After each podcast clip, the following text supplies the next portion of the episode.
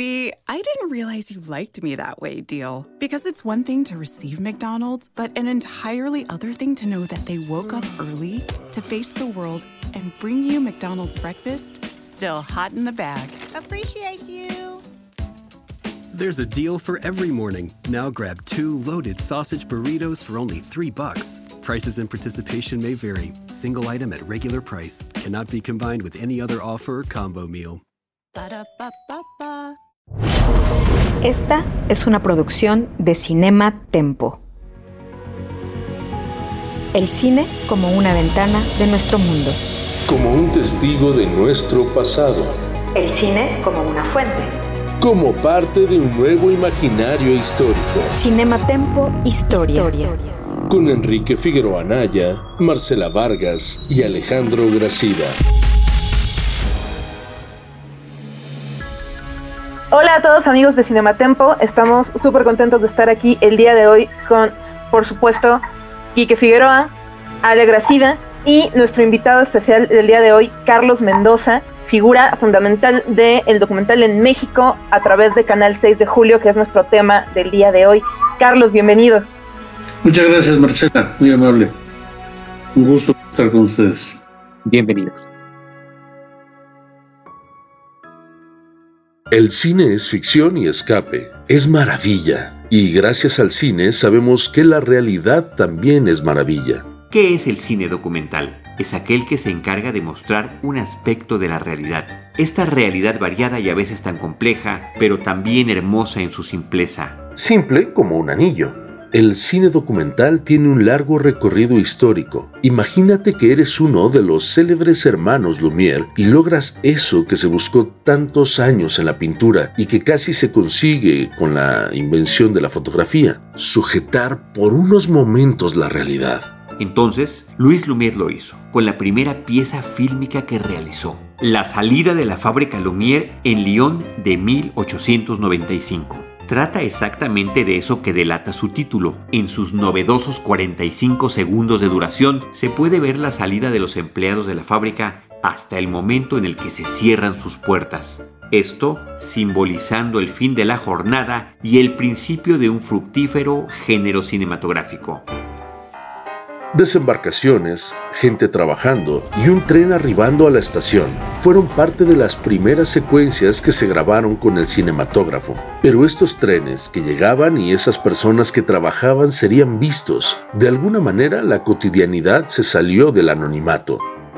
Después llegaron las noticias en pantallas gigantes. Noticieros de periodicidad variable se proyectaban en distintos lugares del mundo. La actualidad dejaba atrás la dimensión de las meras palabras y se hacía visual. Los documentales más similares a la acepción actual del término llegaron en los años 20 del siglo pasado.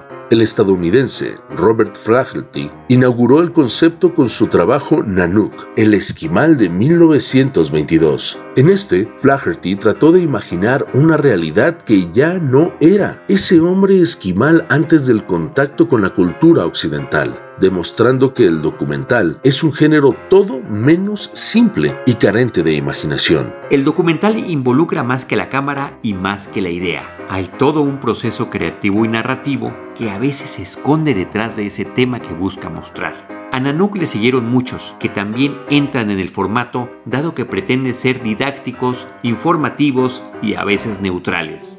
La objetividad es un ideal. Recordemos que siempre hay enfoques, sonidos, iluminación, música y secuencias que involucran la mano creativa y claro, personal del equipo que está detrás de un documental. El documental es infinito. Sus temáticas no se limitan a la humanidad como especie, a la actualidad, ni siquiera a la supuesta importancia.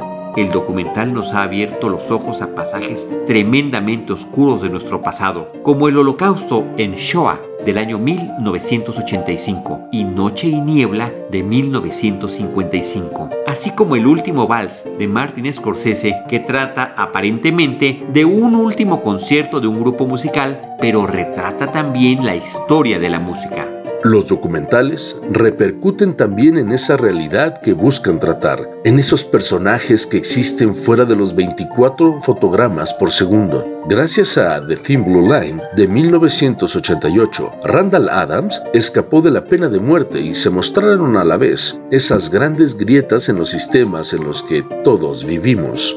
Dicen que el documental no es para todos, pero eso es difícil de creer, porque la realidad es diversa, maravillosa y el documental también lo es. El documental es un proyector gigante que nos permite ver a los demás y a lo demás, ser vistos y salir del anonimato de lo cotidiano. Nos engalana mucho tener la, presencia de Carlos, eh, quien es fundador del canal 6 de Julio. Ale, tú pusiste sobre la mesa este tema y también pusiste sobre la mesa la posibilidad de entrevistar a, Carlos. Porfa, introdúcenos en, en, el canal 6 de julio. También para la gente que, que, no, que, no, que no sabe ni siquiera, inclusive, por qué 6 de julio, ¿no? Claro que sí, pues yo estoy feliz de que Carlos esté aquí acompañándonos. Carlos es una persona a quien yo admiro y aprecio mucho, pero más allá de lo que yo pueda pensar, sin duda es un referente obligado en la historia del cine político y social de nuestro país. Y la verdad es que siempre es un poco frustrante comenzar una entrevista sabiendo que el tiempo va a ser insuficiente para soltar todas las preguntas que uno tiene bajo la manga. Y más cuando se está con alguien tan prolífico como lo es Carlos, que tiene en su haber más de 80 documentales, no sabemos la cantidad exacta. Este, pero bueno, como dicen, habrá que comenzar por el inicio, ¿no? Este, Carlos, ¿por qué no nos platicas brevemente de tu trayectoria antes del canal 6 de julio? Sé que quizás es resumir mucho, pero me gustaría que nos platicaras un poco desde en qué momento decides optar por el cine y por el cine documental, de tu paso por el CUEC, de la crítica tan mordaz que haces este, de manera temprana, quizás en los años 80 con la trilogía del Cha-Cha-Cha, Chapopote, Chahuizle y Charrotitlán, que quedaron como por ahí casi olvidadas, ¿no? Y finalmente de la transición que haces del cine al video. Estuviste vinculado con una camada de videoartistas entre ellos el gran Rafael Corquidi. Entonces, no sé si también tu concepción del video fue también una militancia política o fue simplemente una mera cuestión práctica. Bueno, este, me aventaste una, una curva rápida. Saludos a, Alejandro, saludos a Enrique, mucho gusto nuevamente de, estar aquí. Eh, Mira, la vocación, la decisión por el documental fue así medio fortuita. Eh, yo empiezo a, participar eh, mucho en política, siendo no tan, no tan joven, no tan chavo. A mí el 68 me toca, me toca un poquito tan, no, no, por, no por edad, por edad me toca de lleno, pero, pero por ciertas circunstancias yo no participé mucho en el 68. Participé en algunas cosas, en algunas marchas, poquito y luego, bueno, pues anduve como José José rodando de acá para allá y empiezo a, militar o a, acercarme a cuestiones políticas eh, mm, hacia el 75, 76, por ahí. Primero me acerco con un grupo que estaba apoyando a exiliados chilenos, eh, argentinos, que llegaron a México, uruguayos, por supuesto también también de otras nacionalidades, pero sobre todo de esas. Luego me, acerco a, al, grupo de Rosario Ibarra de Piedra, que era una persona totalmente desconocida en México en ese momento. El, comité de perseguidos, pro perseguidos, desaparecidos y desaparecidos y presos políticos de la gente de la guerrilla. Y me afilio al, después al Partido Mexicano de los Trabajadores. Entonces mi, mi idea del cine mi interés por el cine sí era muy ligado a este activismo político. yo veía, así intuí que, iba a ser importante, que estaban cambiando, cambiando los modos de, hacer comunicación política y de hacer y, que la, comunicación política audiovisual prácticamente no, no, no existía o existía de manera muy desigual. Y ese fue mi interés, eso sí estuvo muy claro. Cuando yo entro al CUEC, entro, soy un bicho raro que entra diciendo que quiere hacer documental este, que eran casi nadie entraba al CUEC con una vocación así. Eso me permitió entrar porque era, siempre fue un poco azaroso el, examen de admisión del, en el CUEC. Y nunca me despegué de eso, ¿no? Sí, fui muy definido en eso. Nunca he hecho una ficción, he hecho pequeñas cosas pequeños pedacitos de ficción dentro de los documentales, vaciladas, bromas, cosas así, pero este, nunca me interesó realizar ficción, ¿no? Y te digo, está ligado completamente a este interés que luego pues sí cristalizó, ¿no? Ya en el PMT yo empecé a hacer cosas, ya con, con Rosario Ibarra hice cosas, yo hacía los programas de televisión del PMT, Chapopote y el Chahuistle son dos documentales con el PMT, con gente del PMT, con información eh, de un partido que tenía lo suyo, ¿no? un partido interesante de izquierda, una izquierda nacionalista, bastante radical, eh, y de ahí para acá, ¿no? Ahora me preguntabas también, es que me echaste como cinco de un jalón. Sí, a, mí me, me, interesa también conocer un poco sobre eh, esta productora de redes cine video, que es donde comenzaste a hacer y que ya, ya, si no estoy equivocado, es donde pasas del cine de 16 que venías manejando en el CUEC, en la universidad, a, este, a grabar a, a partir del video. Sí, exactamente. Bueno, este, es interesante esto. Nosotros, con la formación que tuvimos, cuando yo estudié en el CUEC, era, eran cinco años la carrera.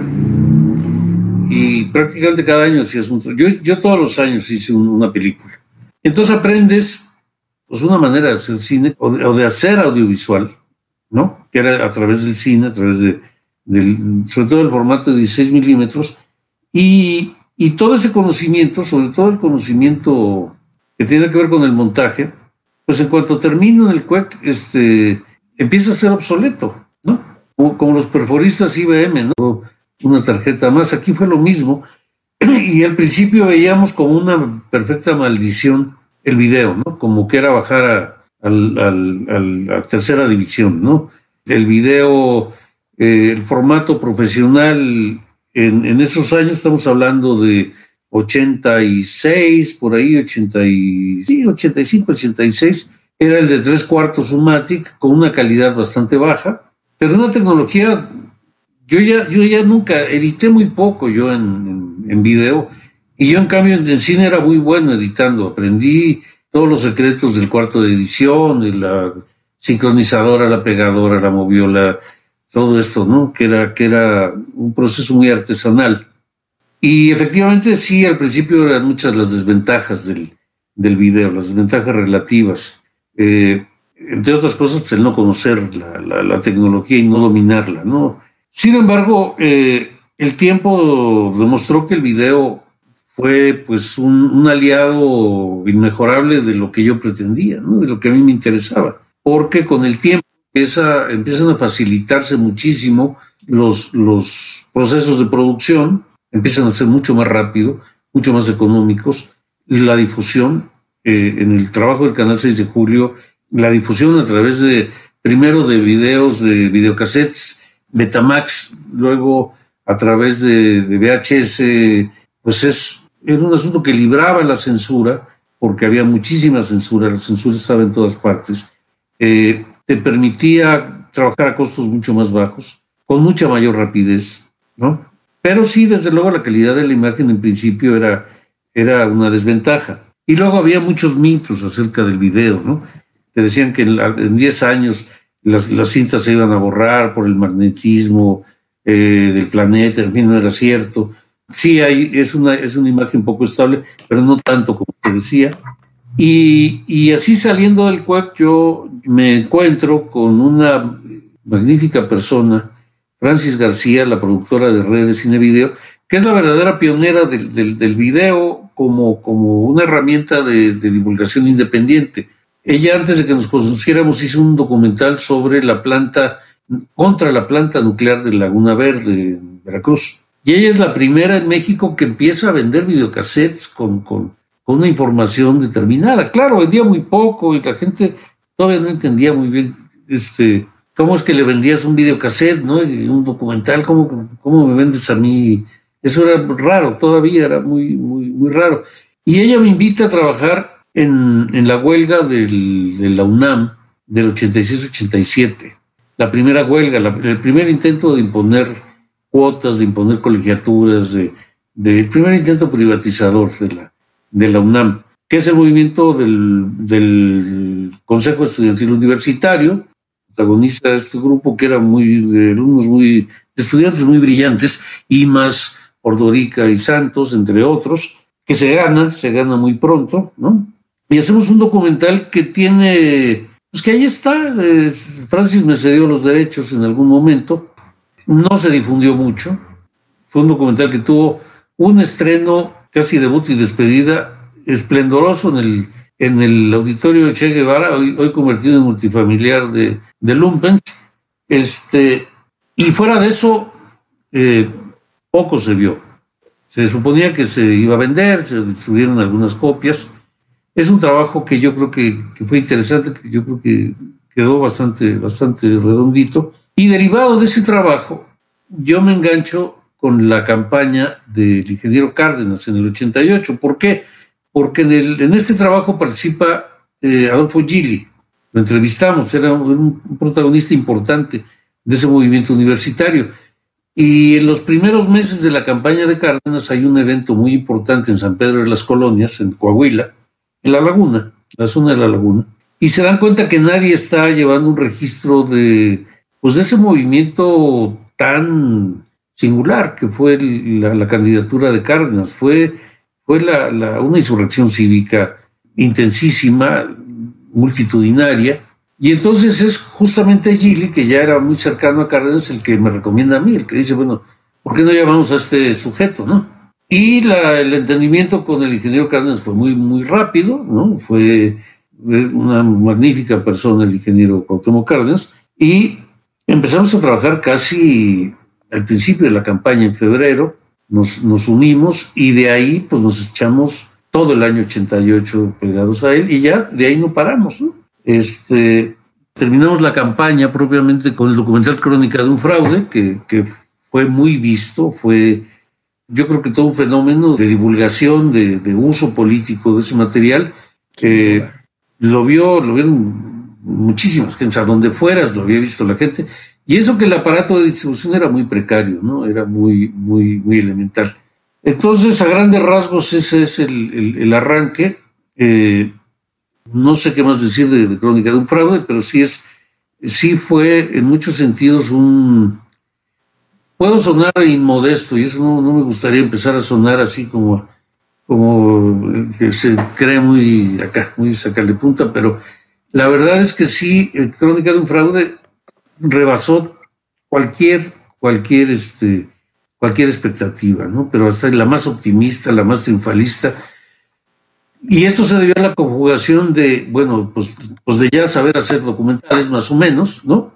En esa época, estar ligado a un movimiento muy amplio, muy intenso, y la, la virtud de la, de la tecnología, las cualidades que, que ofrecía la tecnología por, por, citar un ejemplo, la calificación de la, de la, de la, de la, elección del 88 termina el 9 de septiembre del 88. Ahí se, se dictamina que el Carlos Salinas de Gortari es el presidente de México. El 9 de septiembre. Y el 11 de septiembre estábamos estrenando en un cine del sur de la ciudad, Crónica de un fraude, con imágenes del 9 de septiembre. O sea, ya estaba todo el documental armado, salvo el, último jaloncito. Entonces nos dio tiempo de terminar el montaje y de hacer las primeras copias. Primer centenar, dos, 200, no sé cuántas, 300, se vendieron todas, por supuesto, el, el 11 de septiembre. Y, y, de ahí, este, pues este fenómeno de divulgación que fue amplísimo, facilitado desde luego por la tecnología que permitía hacer copias, ¿no? Decíamos que, que vendíamos copias, este, macho y hembra, ¿no? Que que se multiplicaban, ¿no? La, la, gente compraba dos copias y de esas dos copias salían 100, ¿no? Ibas al pueblo más remoto de, del país, al que fuera, y la gente había visto Crónica de un fraude ahí, y, y, este, y había gente que se dedicaba a difundirlo, que tomaba una camioneta y se iba a los, a los ranchos ahí cercanos y, y ponía una televisión y, hizo suyo el documental y lo, y lo exhibió por sí misma. Entonces fue un arranque, digamos, muy feliz. Y en toda esta, en toda esta anécdota, o en toda esta historia, pues yo quisiera destacar, tú lo hiciste hace un momento, a Francis García y a Rafa Corquiri, los dos, los dos fueron, fueron muy generosos, fueron, fueron fundamentales para que esto sucediera. Desgraciadamente los dos ya fallecieron, desgraciadamente Hace unos meses falleció Francis García, ya sabemos que Rafa Corquidi fue hace unos años, y, bueno, pues este, siempre la recordaremos con una, a ambos, con una enorme gratitud. Marce. Eh, una cosa que platicábamos ayer que, preparando el programa, Carlos, y que ya tocaste un poco, es esta cuestión de la distribución, precisamente. Creo que muchos de nosotros, tanto nosotros tres aquí contigo, como personas que han tenido contacto con Canal 6 de Julio, con las producciones de Canal 6 de Julio, llegaron a nosotros probablemente a través de una copia que alguien hizo de las que ustedes vendieron. Y viendo cómo fue esos cambios tecnológicos, cómo fueron alterando los procesos de ustedes tanto en producción como en distribución, ¿cómo es ahora en, digamos, pensando en estos últimos 15 años en los que la evolución, tanto en herramientas de producción como en distribución, tal vez en línea, cómo ha cambiado para Canal 6 de Julio todos estos procesos, partiendo de que los últimos 10 años la evolución tecnológica ha sido rapidísima en comparación con los primeros 20 Sí, ha cambiado muchísimo. Eh, y ha cambiado en su mayoría para, para bien, ¿no? Eh, esto que yo decía de las debilidades de la, de la imagen en, video, eh, pues ahora, ahora está totalmente rebasado. hay, una, hay una calidad puedes, puedes comprar un equipo bastante económico y puedes tener un registro, registros de imagen magníficos. El, la edición no lineal, que es pues, de este siglo, nosotros creo que empezamos como en 2000 con, con a tener las, primeras, las primeras computadoras ya para editar en no lineal, este, suponen un cambio muy favorable y muy lleno de cualidades en comparación con la edición eh, en video analógico, en tres cuartos, incluso en Metacam. Es un, cambio, un cambio formidable. Y en términos generales es una, es una auténtica revolución tecnológica, ¿no? Es, decir, la, imagínate que cuando yo estudio, tú querías meter una disolvencia y tardabas 15 días en ver cómo, cómo había quedado la bendita disolvencia, ¿no? Ya no te digo sobre imprimir un nombre a un entrevistado. Era una novela rusa, eso era una cosa complicadísima. Este, y luego de 15 días a lo mejor la había regado, o la regaban los del laboratorio, o, este, era complicadísimo. Y ahora en, tiempo real este, tú puedes elegir entre no sé cuántas tipografías, no sé cuántas modalidades para, para, para que aparezcan y se aparezcan un, un, un, un súper, un, rótulo en, pantalla, sobre impreso. Entonces, bueno, ese es un ejemplo entre los muchísimos que se pueden dar, ¿no? Es una maravilla lo que estamos viviendo. Y para nosotros, pues es, es este, ha sido adaptarnos, ¿no? Canal 6 de Julio ha sido como, como una especie de, iba a decir hotel de paso, pero, pero las implicaciones son, son, son un poco confusas. Como un hotel, como un, como un edificio de apartamentos amueblados, eso que la gente eh, pasa muy, hay mucha movilidad, ¿no?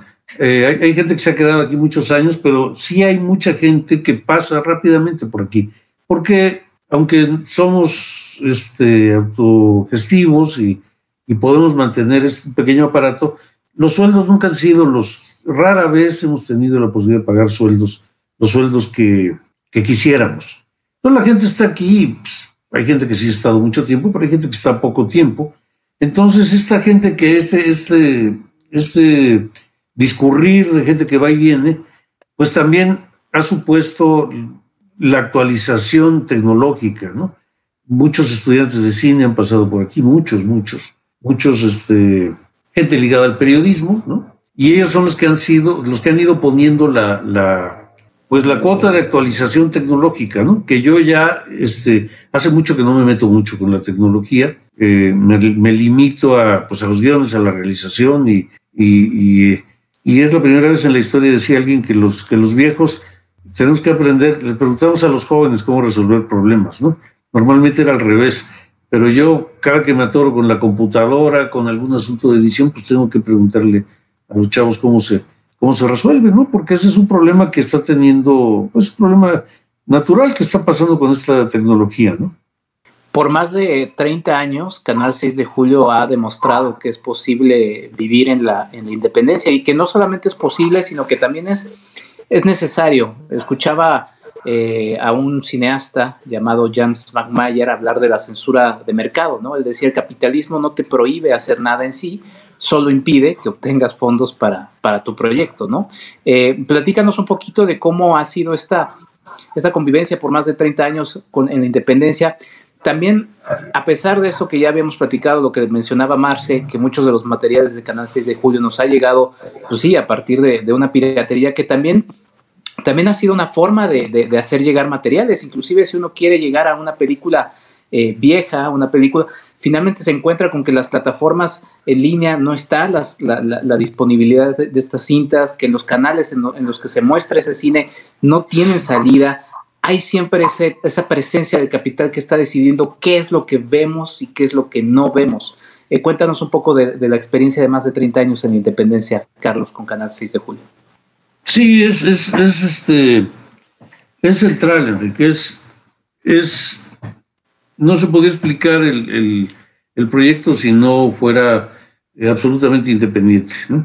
Y la independencia, pues te cuesta, te cuesta, cuesta trabajo, te ganas animadversiones, este, muchas, y tú sabes que, pues, que estás siempre por lo menos remando contra corriente, ¿no? Este, el canal ha quebrado no sé cuántas veces, ¿no? Tres o cuatro veces, así de, de decir, bueno, pues ahora, cómo le hacemos, ¿no? De aquí, de aquí a la semana que viene, porque, porque se te acaba el, dinero, nunca, nunca, a veces nos ha ido bien, este, a veces muy bien, pero, pero esas oleadas son, son las menos, ¿no? Son más las oleadas difíciles.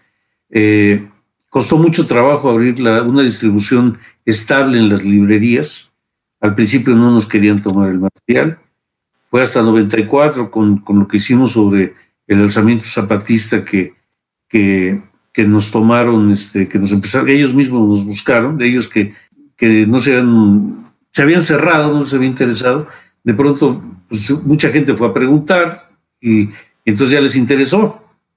Pero en las librerías nosotros tuvimos tuvimos episodios de este, este yo no lo voy a vender en mi librería, este documental yo no lo voy a vender en mi librería o en mi tienda de, de, música y videos, ya les, ya les dije de cuál estoy hablando, este, y te enfrentas a eso, a esos niveles, ¿no? De, que ahí incluso te, te, pueden censurar, ¿no? Y entonces, bueno, pues nos hemos acostumbrado a, producir con muy poco, eh, siempre remando contra la corriente, ¿no? Este, pero bueno, eso también nos lo ha retribuido. La gente lo, lo, muchísima gente lo percibe, percibe que hay pues un esfuerzo grande detrás y sí tenemos algo parecido público, pues un poco fantasmal, ¿no? Es un poco, es un poco amorfo, ¿no? No, no, sí organizamos exhibiciones, sí hemos estado en muchas, en muchas proyecciones con, con público, pero no es la principal manera de difundir que tenemos. Entonces, la retroalimentación nos llega de manera muy desigual, muy, muy tardía, muy, muy incompleta, ¿no? Y, hemos percibido, pues sí, que esa gente aprecia la, independencia, se da cuenta del esfuerzo, sabe que cuesta trabajo, ¿no? La gente es muy solidaria. Hay gente, por ejemplo, en las ferias de libros donde tenemos un, donde recogemos, cosechamos muchas, mucha información hay gente que, por ejemplo, una señora llegó un día y dijo, ahora sí les voy a comprar aquí unos, porque yo siempre los compro piratas y me da mucha pena, pero y ahora sí les voy a entrar con mi cuerno con ustedes. y así hay muchísimas, muchísimas expresiones de, de, este tipo, ¿no? Entonces, este, sí, nosotros nunca hemos pedido un peso al cine, no lo pensamos hacer, eh, no queremos ya aquí ya hay una discusión bastante rica de cómo se hacen las cosas y cómo queremos que salgan y, cómo creemos que, que, tenemos que enfocar cada tema, como para tener, tener socios este, externos que pues, quién sabe qué están pensando. ¿no? Eh, yo, yo no he hecho la prueba ni la haré, pero, pero no me hubiera extrañado que, que proyectos nuestros presentados en cine pues nos lo rebotaran, ¿no? Nos dijeran que no, que, que gracias por participar, ¿no? Este, ahí sí, eh, este, este, este, comentario que hiciste al principio, Enrique, yo no estoy tan de acuerdo en que, en que no censura. El capitalismo sí censura. es decir, en la práctica sí te marginan, ¿no? Sí, sí te dicen, este, no, bueno, pero es que ya esto ya tú estás, es muy radical. Hay, hay, hay tratamiento que se le da en YouTube al material de nosotros que es muy singular. Tenemos un documental que se llama eh, El estado de shock. Traten de verlo. En YouTube te dice que es, que es un material inconveniente, que entonces tienes que dar tu, correo para, para, que verifique quién eres, porque, porque si no, no, no, puedes acceder directamente al material. Es un niño de ver pornografía, pero de estado de shock no. Este, entonces, sí hay un, un, como no lo hemos notado muy claramente, como hay un trato diferenciado, depende del tema que abordes, depende de la postura eh, política que tengas. Sí, a lo claro, y además con Frank Meyer, perdónale, con este comentario de la censura, era, sí, como uh, una especie como de burla, diciendo el capitalismo. Ah, ah ya, ya, perdón. ¿no? Y una de esas formas, y la censura de mercado es justamente eso, decir, no voy a hacer tu película porque no hay un mercado, no hay quien le interese eso. Y entonces, como que dice, no te voy a dar dinero para eso, porque a nadie le va a interesar y no es una buena inversión. Entonces, hay otras formas en las que matiza el, capitalismo. Sí, sí, estas formas de, censura, ¿no? Más, más avanzadas. Finalmente el capitalismo siempre encuentra cómo sobrevivir y lo, iremos viendo después de esta situación de la pandemia. Perdónale. Sí, no, es que yo me quedé pensando en, pues Carlos, es que a ti desde un inicio, ¿no? Las instituciones te pusieron un muro enfrente, hablando de experiencias como el Ariel, quizás la negativa a dártela, después una decisión personal de no aceptarlo, pero eh, en este remar contracorriente, en la decisión de ser autogestivos, hay un tema que a mí me interesa mucho y quisiera que nos platicaras un poco, que es el tema del archivo de Canal 6 de Julio, porque ustedes lo que tienen es un tesoro documental de la vida política eh, y social de este país, ¿no? Entonces, y seguramente lo tienen en diversos soportes y, y que también allí yo creo que incluso hasta se convierte en un asunto en donde tendríamos que voltear a ver qué, este, pues como sociedad, ¿no? ¿Cómo, cómo apoyar? A, cómo, ustedes protegen estos materiales? ¿Qué complicaciones pueden este, tener para preservarlos del deterioro del tiempo, de los hongos, de la obsolescencia tecnológica y un montón de etcéteras? Entonces me gustaría que nos platicaras un poco sobre el archivo del canal. Sí, Alejandro, es un, es un tema muy relevante. Eh, el archivo ha sido como, como la cruz que nos tocó cargar, ¿no? Porque aparte de producir, aparte de, pues de estar teniendo que mantener una continuidad de, nuevos trabajos para que no desaparezcas completamente del, y más en estos tiempos del, del ánimo de la gente, este, mantener, mantener funcionando el archivo. Eh, sí, desde luego los hongos sí, desde luego las condiciones de, conservación, pero a lo mejor el peor hongo es la son las empresas de tecnología porque no, hay un formato estable para conservación de archivos. Esto quiere decir que, cada cambio de, formatos, tú estás teniendo que renovar el, archivo, respaldarlo. Nosotros ya hicimos un gran esfuerzo por, por, eh, por, por respaldar un archivo que pues, ya a estas alturas calculamos que son más de 4.000 horas de, formatos analógicos a digitales. Pero los formatos digitales en los que, en los que lo respaldamos ya están descontinuados. Ya, ya, ya no existen, ya no se fabrican. Tienes que andar consiguiendo máquinas ahí para, para, para reproducirlos, para que, para que el archivo siga funcionando y del último formato a los actuales, pues ya, ya, ya por lo menos, por lo menos han pasado dos más, ¿no? O sea que ya otra vez tenemos la preocupación de que tenemos que respaldar todo eso. Y además tendríamos que hacer un gasto muy importante en catalogación, el, que, es, que es, es, muy, muy caro y muy, y muy especializado. Entonces, este, Hace, hace poco, el año pasado, intentamos entrar al, al, financiamiento de INCINE y bueno, es increíble, es increíble lo complicado que hacen las cosas, ¿no? Para nosotros que teníamos gente que especializada, que nos estaba asesorando, fue imposible Yo no quiero pensar gente en, el campo, gente, gente del mundo indígena que quiera, que quiera acceder a estos financiamientos, ¿cómo, cómo puede hacerlo? ¿no? Es increíble que sea tan complicado. Yo creo que hay que, hay que revisar muy bien el modelo, el modelo de apoyo a la cinematografía en México, porque yo creo que tiene muchos, muchos eh, disparates, y uno es este, ¿no? Que no, pues no, eso sí pediríamos dinero, eso sí pediríamos dinero, porque creemos que este archivo es patrimonio de la nación y que tarde o temprano va a pasar a una institución pública. Pero a lo mejor le salimos con la con la novedad de que se lo vendemos a una universidad gringa, ¿no? Pues ya como no nos pelan, este, pues con la pena, ¿no? Pero que se vaya a la Universidad de Kansas City o de donde sea, ¿no? Este, porque sí hay una gran insensibilidad. Yo, yo creo que en esto debíamos de tener a la gente de cine viniéndonos a rogar aquí que recibiéramos un apoyo para mantener el archivo. Y no, más bien la cultura archivística en México, ustedes lo saben, es muy pobre y es está muy, muy abandonada. Pero es un tema muy, muy relevante. Y bueno, nos, sí tenemos el orgullo de mantenerlo vivo. Eh, también el archivo ha sido generoso con nosotros porque nos ha ayudado a sobrevivir. El, ahora con las plataformas, este, esto de Netflix y todo esto, eh, eh, se, ha se está comercializando mucho más material de archivo y se paga bien, ¿no? Pero no nos alcanza para, para invertirlo en el propio archivo. El, archivo exige una inversión muy, muy grande. Marce.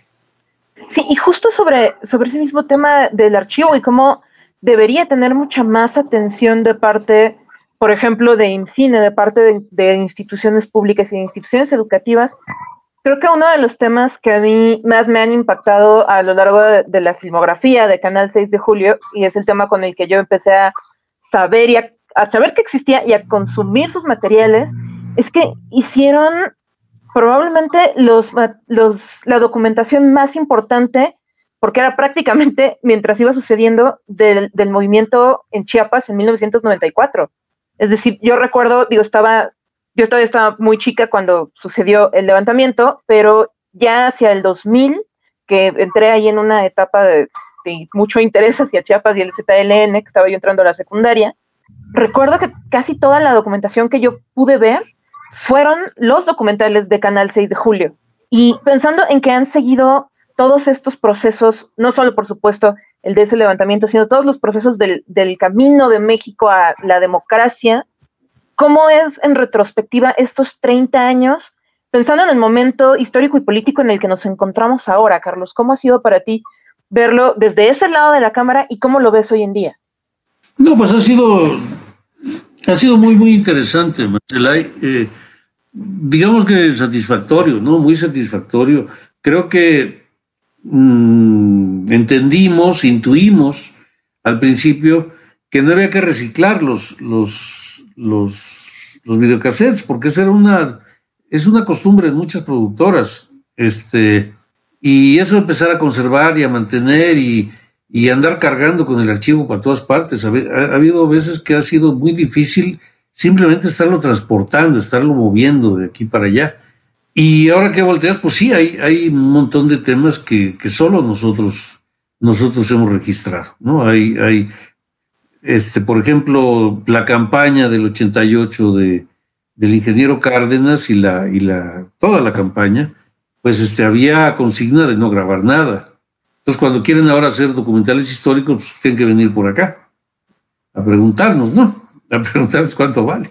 Este, eh, pero hay muchísimas cosas más, muchísimas, muchísimas, ¿no? Hay algunas cosas que se nos fueron, pues precisamente por la falta de recursos, ¿no? Por ejemplo, eh, nosotros cuando tenemos que referirnos a, los sucesos de 2006 en, en, Oaxaca, a esta sublevación de la APO, de la llamada APO, que, es una, sublevación popular este, de gran magnitud y de gran intensidad, eh, nosotros en esa época no pudimos, no teníamos recursos para, hacerlo. Entonces tenemos que acudir al material de, amigos, de, compañeros, de colegas que, con los que nos apoyamos para, para, cumplir. Hay, hay, cosas que no hemos podido cubrir como quisiéramos, pero sí hay muchos temas que solo nosotros los hemos cubierto muchísimos, muchísimos. ¿no?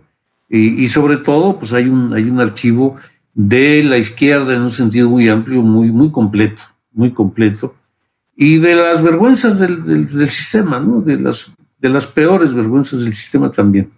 El surgimiento del nombre Canal 6 de Julio sale también un poco como, como en esta broma de que no era un canal, ¿no? Frente a una cerrazón de los medios que, hubo. Y parece curioso que a 30 años del surgimiento del Canal 6 de Julio apenas está viviendo una apertura eh, de, voces distintas y diversas. Eh, observaba tu, tu, más reciente documental en nombre de la libertad eh, este tema que me hace mucho ruido, yo estaba viendo también un documental que pude ver en DocsMX que se llama Nuestra bandera jamás será roja, en, donde se habla del monopolio de los medios en, Brasil y de cómo los medios terminaron eh, por la concentración de, en un solo grupo del 90% de los medios de comunicación allá en Brasil, eh, pues empujando a lo que finalmente estamos viendo con el gobierno de, Bolsonaro, pasando obviamente por todo el proceso contra, contra Lula da Silva, Rousseff y, demás. Y, veía lo que, lo que tú en, a finales del año pasado eh, ponías en, este, en este documental en nombre de la libertad, pues hablando de estas estrategias de usar a los medios como, como, como herramientas de guerra, ¿no? como armas. entonces, eh, cuéntanos un poquito cómo ves esta apertura que sí tiene sus tropezones, sí es una apertura que, que, que, que, está costando trabajo, pero finalmente es una apertura a esas voces que no tenían cabida antes. Eh, ¿Cómo lo ves a 30 años de, de distancia? Pues de una lucha que, que ahí vamos viendo algunas cosas que se van sembrando, Carlos. No, sí lo veo, lo veo, por lo menos por lo menos los problemas ya no son los mismos que había, que había antes, ¿no? De, pues de censura. Nosotros enfrentamos en estos 32 años una gran diversidad de, modalidades de, censura. Y esto pues ya no nos preocupa. Nosotros, este tema, nosotros nos parece que en este momento a nosotros eso no nos, no nos va a afectar. Sí, en cambio, lamento que la, la política, de, la política cultural, el, modelo de apoyo a la cinematografía de IMCINE, pues se haya limitado a, retomar el, que se creó en tiempos prácticamente de Salinas. ¿no? Es, esto, es, esto es basado en, una idea de mecenazgo que, además se, complica más por la tradición eh, mafiosa en la vida cultural de México, ¿no? Todos sabemos que hay, que hay una gran eh, presencia de, grupos, de grupos de interés en, el ámbito cultural, que son los que copan los jurados, los financiamientos, las... Entonces es increíble que no hayan revisado esto y que no, y que no hayan propiciado un diálogo. Pues con, la gente que tenemos que ver con el asunto, ¿no? Este, se supondría que incluso nosotros seríamos más o menos cercanos a los orígenes de, este, de este gobierno, ¿no? Hace un momento que Marcela hablaba de la exclusividad de algunas imágenes del archivo. Bueno, nosotros fuimos los que acompañamos a, perdón, a López Obrador en 91 en el éxodo por la democracia. Fuimos los únicos. La única cámara que estuvo ahí era, era del canal 6 de julio. Entonces, ni por esas tienen ningún interés en dialogar, tienen ningún interés en, escuchar opiniones para formular un proyecto propio, un proyecto de apoyo a la cinematografía propio. Creo que este es muy deficiente, ¿no? Y, ahí sí extrañaríamos, no, no financiamientos, porque nosotros tampoco iríamos a pedir, pedir dinero, sino que se crearan condiciones razonables para, para, estar en condiciones de recuperar lo que inviertes. Sí es muy difícil comercializar, para nosotros es muy difícil comercializar en estas condiciones.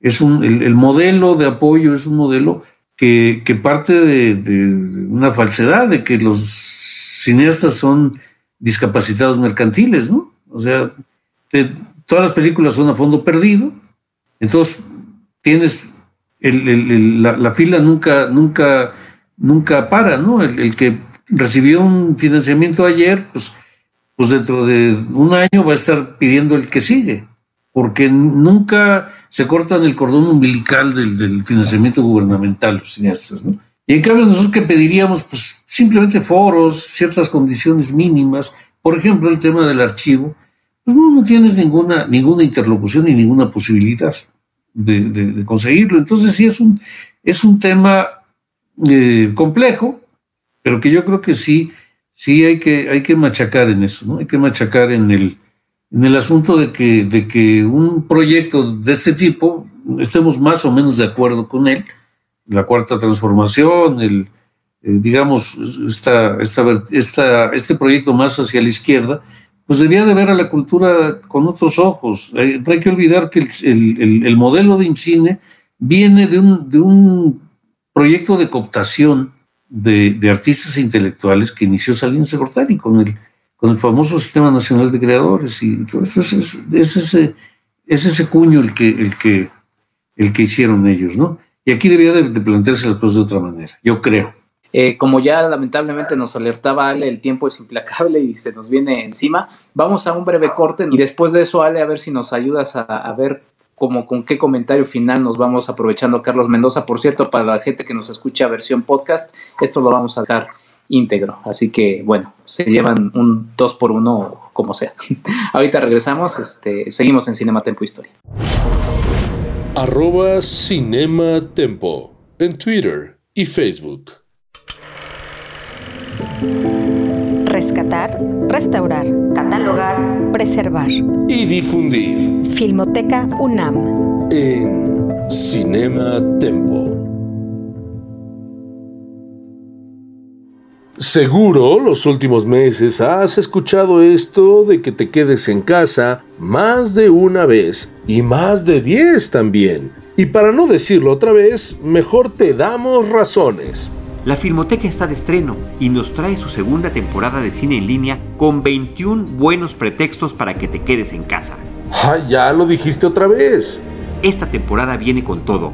Hay buena variedad desde documentales como La historia en la mirada, que trata de mostrarnos el México prerevolucionario recorriendo el camino hasta la firma de la vigente constitución en 1917. Y también está disponible la segunda parte de este trabajo, El poder de la mirada, que recorre del gobierno de Venustiano Carranza hasta la fundación del abuelo del PRI por parte de Plutarco Elías Calles. Pero hay mucha variedad está la clásica del gótico mexicano Dos monjes de 1934, en la que hay confesiones, mentiras y una mujer en disputa. Nunca hay que olvidar que esta fue una de las obras que el mismo Buñuel encontró inspiradoras para su trabajo. Además, esta segunda temporada trae como estreno Tras el Horizonte de Mitul Valdés, que se filmó en 1984 en esta historia, un hombre mata a una familia, pero uno de los sobrevivientes busca venganza. Vendetta. También de Milk Valdés, la Filmoteca expone en esta temporada Los Confines, que al igual que Tras el Horizonte, toma inspiración de los relatos del gran escritor mexicano Juan Rulfo.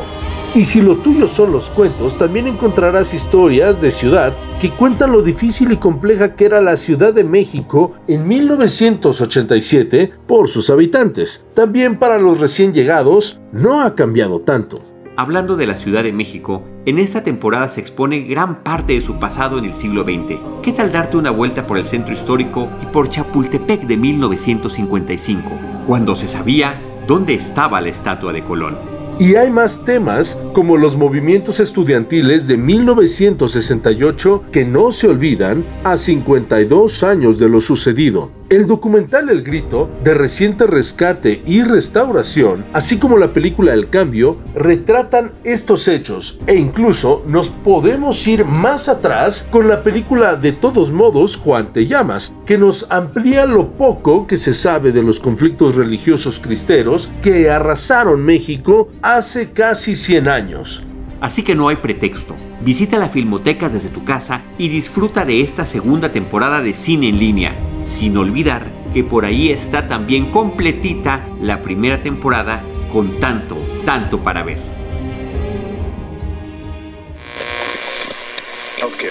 El México de los viejos, el de mis buenos tiempos, el de mis suspiros, el México de mis recuerdos. Dicen que las películas ya no las hacen como antes y pues es cierto, ya no. De manera poco precisa se habla de una época de cine de oro mexicano, que se extendió por varias décadas, comenzando aproximadamente en los años 30 y terminando por ahí de los 60, aunque este debate de las fechas es cuento de nunca acabar. Lo cierto es que existió, lo recordamos y hasta lo cantamos. Es por ahí, de finales de los 40 y principios de los 50, cuando hubo mucho charro cantor en la pantalla grande. Hombres que vemos en blanco y negro y que con sombrero y guitarra en mano conquistaban a la audiencia con su voz. Seguro algún domingo has visto una de estas películas en las que los protagonistas de repente les daba por cantar. Estos largometrajes eran unos musicales sin tanta coreografía y algo de gallardía y a veces muy buenas tramas. Probablemente se te vendrá a la cabeza de inmediato la cara de Pedro Infante tomando alguna bebida alcohólica, mientras gritaba alegre y un poco borracho. Y pues sí, Infante realizó muchas películas de este corte, Los Tres García y su secuela Vuelven los García, Los Tres Huastecos y claro, dos tipos de cuidado con el también ídolo Jorge Negrete. Pero no solo ellos dos le hacían a la cantada y a la actuación. Figuras como Antonio Aguilar, Javier Solís, Luis Aguilar y hasta el mismo rey, José Alfredo Jiménez, protagonizaron historias de esas en las que les daba por cantar en plena trama, embelezando a su público dentro de la historia y fuera de ella. No fue poco común que en estos años se encontraran más de un ranchero en la misma historia y cantaran en duetos retadores y hasta en tríos. Siempre este charro debería tener nexos con el campo, vestir el traje típico, portar armas y en el caso de los charros cantores, saber qué hacer con una guitarra y una melodiosa voz. Pero como todo este género se agotó, incluso las últimas películas de Pedro Infante se alejaron de estas tramas antes de su muerte en 1957. En 1953, lejos de los ranchos mexicanos, falleció Jorge Negrete, el ranchero por excelencia. Javier Solís murió en 1966. Dicen que a causa de un coraje, y José Alfredo Jiménez en 1973, después de algunas botellas consumidas. De alguna manera, han seguido este tipo de películas hasta finales del siglo XX. El mismo Vicente Fernández protagonizó algunas que entrarían sin problema en el género, mientras que los Aguilar continuaron con otras historias de corte similar. Pero la época de oro de cine mexicano ya estaba en su alba cuando llegaron estos charros cantores, y poco quedó de ellos cuando terminó esta época de oro. Pero la idea pervive, más allá de las transmisiones de fines de semana. Aún fuera de México, se asocian a estas películas que tenían algo de western con la cultura mexicana. Es que sí son mexicanas. Arroba Cinema Tempo MX en Instagram. Alde, ¿hacia dónde nos guías al final de esta charla aprovechando la presencia de Carlos Mendoza, fundador de Canal 6 de Julio? Siempre es un gusto platicar contigo, Carlos. A mí me gustaría retomar lo que comentaba Enrique eh, a propósito de tu más reciente documental En Nombre de la Libertad, Cuarta Transformación y Ultraderecha, porque tú fuiste la primera persona a quien yo le escuché hablar de que hay una puesta en marcha, una estrategia para dar un golpe blando en México, ¿no? Y eso tú lo llevas documentando desde hace dos años. Sin embargo, en estos últimos meses hemos visto, me parece, cosas muy puntuales de que esto efectivamente pareciera ser mm, la continuación, ¿no? De un plan cóndor quizás que nunca dejó de operar, solo que probablemente ya no necesita bombardear de la moneda, o formar cuerpos paramilitares, ¿no? Para este, desestabilizar países, para quitar gobiernos, sino que simplemente sembrando odio y judicializando la política pueden ir destronando gobiernos en América Latina, ¿no? Y creo que estamos viendo algo que al menos en México no había estado presente en esa magnitud, que es la emergencia de una ultraderecha rabiosa, ¿no? Este, me atrevo a decir, que incluso han revivido este fantasma del comunismo que recorre el mundo, pues por obra y gracia de, de sus delirios, ¿no? Este, entonces, a mí me gustaría eh, preguntarte, ¿qué, ¿qué, podemos hacer, eh, tú como experto en medios, para contrarrestar este discurso que a mí en lo personal me parece muy peligroso, ¿no? Y que comienza a correr libremente en medios, en redes sociales, y, que tiene intenciones también de convertirse en un discurso hegemónico. Es, es, un tema muy interesante, pero, pero este, está, es complicado. Primero, eh, yo creo que lo primero que puede hacer es que a partir del conocimiento del modelo, porque es un modelo, es un modelo con muchas variantes, pero es un modelo, es un modelo. Por eso, por eso nosotros empezamos a preverlo, porque lo han aplicado con diferente éxito en, varios países de, América Latina. Entonces, con, el, con la aplicación del modelo, ir identificando a los grupos que efectivamente están, están relacionados con esto. Esto es algo que hace, eh, digamos, el, gobierno de, Estados Unidos en automático. ¿no? Viene un, viene un, régimen o viene un, gobierno que, amenaza sus intereses, aunque sea potencialmente, y enseguida empiezan a, trabajar eh, a través de sus agencias y a través de, este, de este modelo. Entonces, identificar, eh, identificar de dónde, quiénes son, cuáles son los grupos, es, relativamente fácil identificar por lo menos algunos. Hay una, hay una hay cierta facilidad incluso para, conociendo ciertas claves, es más o menos fácil identificarlos. Y bueno, la otra es mantenerse lo, que, lo, de siempre, ¿no? Organizados, en fin, pero, pero bueno, esto siempre se dice, pero, pero, pero pues el presidente tiene su manera de concebir su, su, su mandato, tiene su manera de concebir su relación con, con, con sus seguidores y con su partido. Entonces aquí una gran, una gran limitación es que el partido esté, el partido del poder, el partido del presidente, no sea un partido en realidad, no es un partido, es, una agencia electoral de malcriados, además, ¿no? De, gente abusiva, gandalla, que no sabe lucidar sus, sus diferencias y que eh, están dejando de hacer un trabajo muy importante que tendría que estar haciendo el partido, justamente identificando estas fuerzas, justamente contrarrestándolas, justamente eh, con, un, con un discurso, con un discurso, eh, con la elaboración de un discurso a propósito de esto, pertinente, oportuno, atinado, que de alguna manera lo están supliendo algunos, algunos periodistas, algunas voces, ¿no? Ahora en Internet, pero hay mucha, hay mucho ruido y pocas, y pocas nueces, ¿no? Lo primero que hicieron algunos cuando, cuando sacamos el documental fue ir a dar clases en la televisión de, lo que es el golpe suave. Pues, bueno, no, sé si sea lo, lo, más indicado, ¿no? Este, entonces, sí está complicado así, ¿no?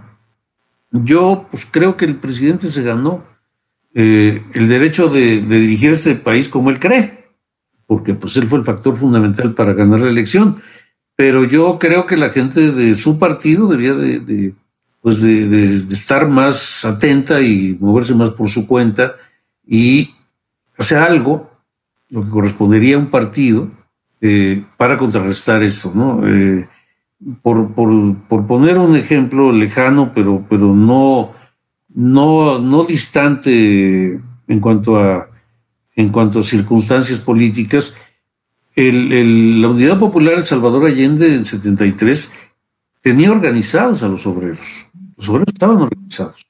Tenía mucha gente organizada, pero no preparada para, para contrarrestar un golpe de Estado.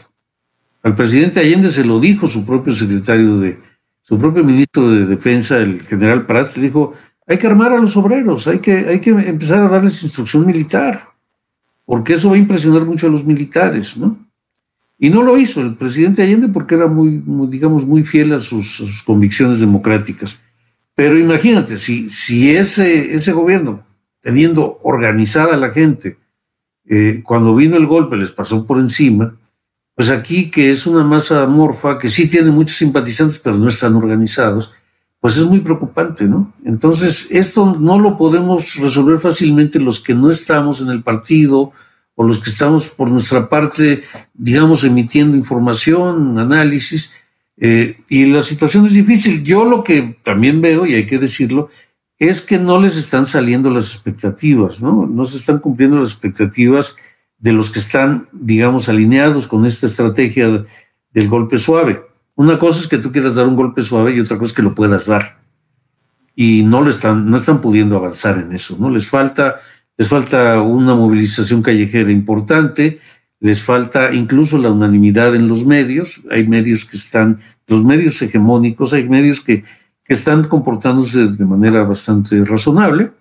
Y desde luego el factor de las Fuerzas Armadas, ¿no? Que, que no está dando color, pero sí parece que eso está un poco al garete, ¿no? Está como a la deriva, a ver qué pasa.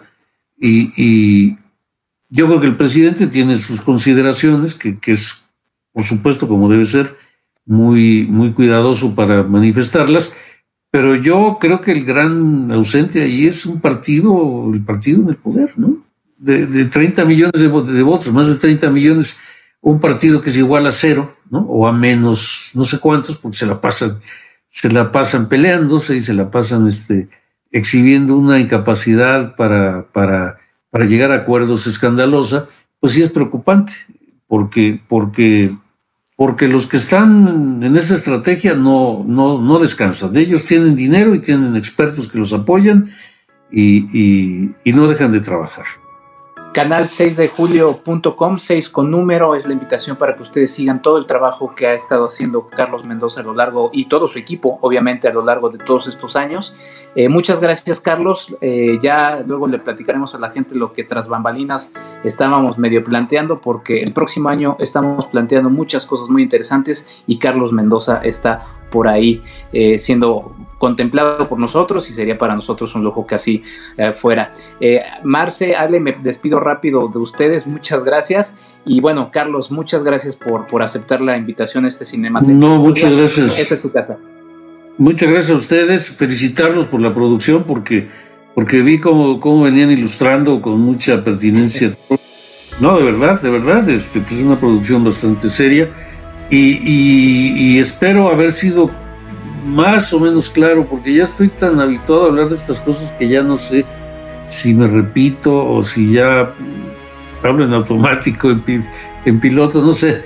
Este, espero haber sido claro y estoy muy, muy agradecido y ha sido un placer este, estar con ustedes. Muchas gracias, Carlos. Un placer, Carlos. Muchísimas gracias, Carlos. Un placer para mí. Un honor merece también a Jaime Rosales, muchas gracias. Y bueno, nos vamos siempre escuchando a todo el gran equipo que hace Cinematempo Historia. Yo soy Enrique Figueroa Naya, hasta la próxima. Gracias. El cine como un medio para comprender nuestro presente. El hombre detrás de la cámara como testigo de su tiempo. Las imágenes como contraparte de una historia oficial. El cine como un discurso político. Cinematempo Historia. Con Enrique Figueroa Anaya, Marcela Vargas y Alejandro Gracida. Esta fue una producción de Cinema, Tempo. Producción de audio, Janet Aye. Producción de Facebook Live, Jaime Rosales. Guionista de cápsulas, Ciania Zabaleta. Voces, Lucero Calderón Charlie del Río y Alberto el Lobo Cortés. Geico asks, How would you love a chance to save some money on insurance? Of course you would. And when it comes to great rates on insurance, Geico can help like with insurance for your car, truck, motorcycle, boat, and RV. Even help with homeowners or renters coverage. Plus, add an easy to use mobile app, available 24 hour roadside assistance, and more, and Geico is an easy choice. Switch today and see all the ways you could save. It's easy. Simply go to geico.com or contact your local agent today.